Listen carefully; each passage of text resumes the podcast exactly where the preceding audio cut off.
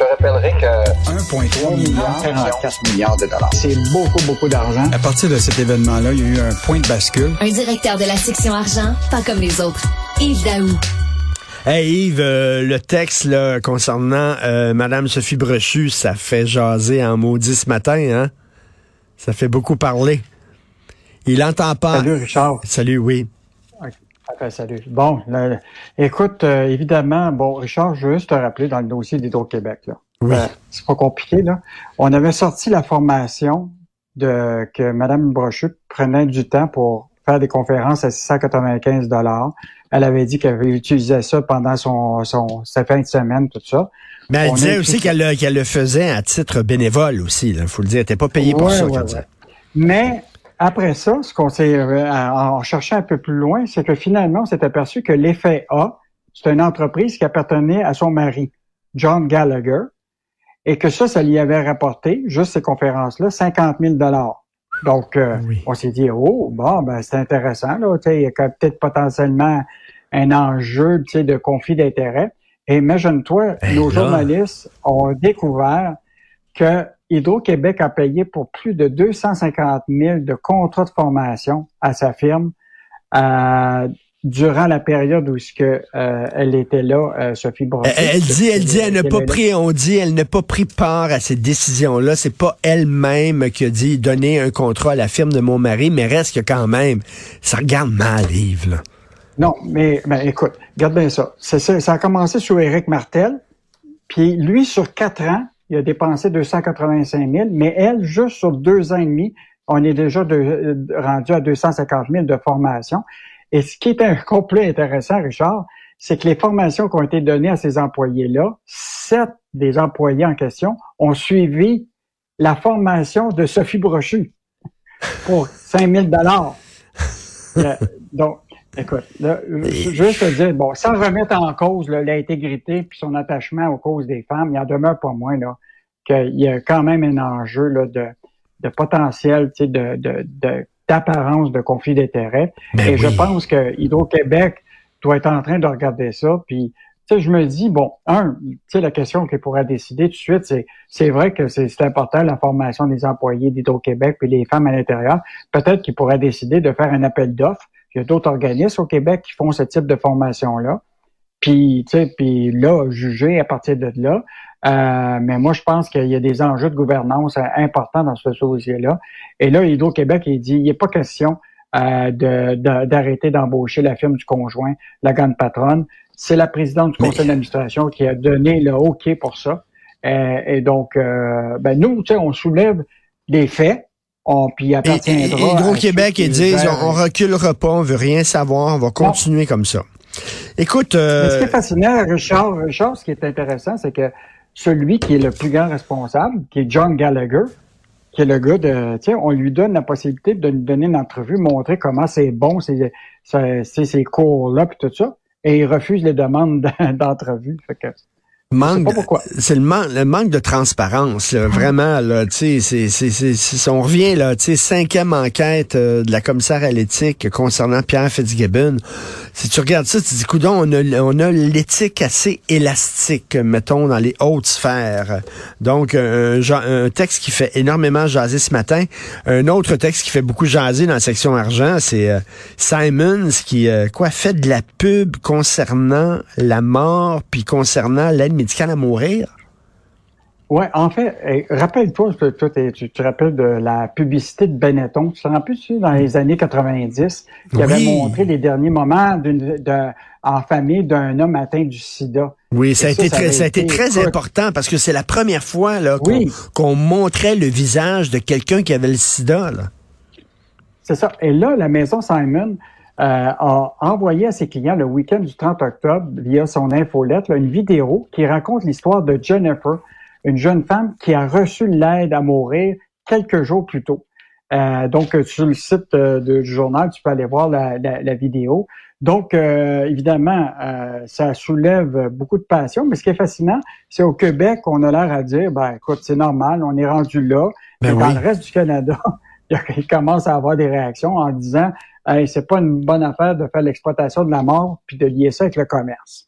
Donc, euh, le, Peter Simon nous a confié là, que lui, son objectif, là, c'est qu'il dit le monde ne tourne pas autour du commerce, Utilement, il tourne autour des relations de notabilité à se tenir en communauté avec un sens de responsabilité pour les autres. Donc, euh, c'est quand même un signe d'un PDG. Tu sais que, bon, il y a quand même une grande entreprise, mais il se préoccupe peut-être des responsabilités sociales mais, ben, mais c'est un personnage, hein, tu l'as rencontré à quelques reprises, j'imagine, Peter Simons, mm. moi aussi. C'est quelqu'un qui est, qui est beaucoup aimé des, des Québécois. Et c'est un gars qui dit, moi, je suis pas rien qu'un homme d'affaires, je suis pas rien qu'un businessman. Je vais profiter du, du rôle que j'ai, de la position que j'ai dans la société pour faire avancer des idées, pour améliorer le, sort euh, de, de, la vie des gens. Euh, donc, il, il, veut faire ça. C'est vrai, c'est assez particulier parce que Simons, là, tu vois là, là c'est pour acheter des manteaux. Là, on s'entend pour acheter des manteaux d'hiver puis tout ça. Là, c'était, est-ce que Simons, son rôle est de faire la morale comme ça? Mais Luc Dupont, qui est un spécialiste en communication, qui dit que il observe que les jeunes consommateurs aujourd'hui veulent avoir le sentiment d'appartenir à la contribution sur le plan social et d'être associé à des marques qui ont cette contribution sociale-là. Donc, c'est sûr qu'il y, y, y a, quand même un, lien. Mais écoute, il faut aller voir la vidéo, Richard. C'est une vidéo de trois minutes qui est accompagnée d'un message explicatif, euh, explicatif de, de, Peter Simon, puis qui se s'ouvre sur, qui sur une chambre d'hôtel vide. Puis là, on entend la voix d'une femme qui dit parfois c'est devant la mort que la vie prend tout son sens. Et puis, euh, il a rencontré cette femme-là, Jennifer, à Vancouver, après plusieurs contacts avec différentes organisations. Puis Peter Simon, il a vu la résilience de cette femme-là euh, qui l'a marqué, puis il a dit, ben écoute, moi, je, je vais faire quelque chose en lien avec ça. Donc, euh, euh un bon sujet de débat. Tu sais, euh, ben oui. il y a, évidemment, le reste, reste du Canada semble pas euh, très excité par rapport à ça, euh, mais au Québec, il n'y a pas l'air d'avoir vraiment de, de controverse. Moi, me dire, dans la vie de tous les jours, j'essaie d'oublier l'idée de la mort le plus possible. Tu sais, j'essaie là, de fuir les salons funéraires et tout ça le plus possible. C'est quelque chose qui m'effraie, qui m'angoisse. Donc, je suis pas sûr qu'il va vraiment m'attraper, moi, en me parlant de salon funéraire puis de mourir. Là. Pas sûr que... regarde, donne-moi des bons manteaux chauds à, à, à un bon prix, puis je vais être bien content de ton entreprise. Alors, tu, veux me parler du vol de données chez Desjardins. Écoute, Richard, bon, je te rappelle, là, en juin 2019, le mouvement annonçait le vaste vol de données confidentielles. C'était 2,9 millions.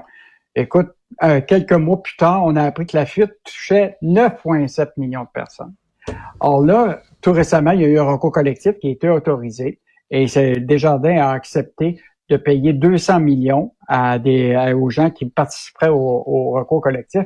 Or là, maintenant, depuis euh, le 18 octobre dernier, tu peux aller sur un site, euh, et le site est sur le site du journal actuellement, euh, et donc là, tu peux faire ta réclamation.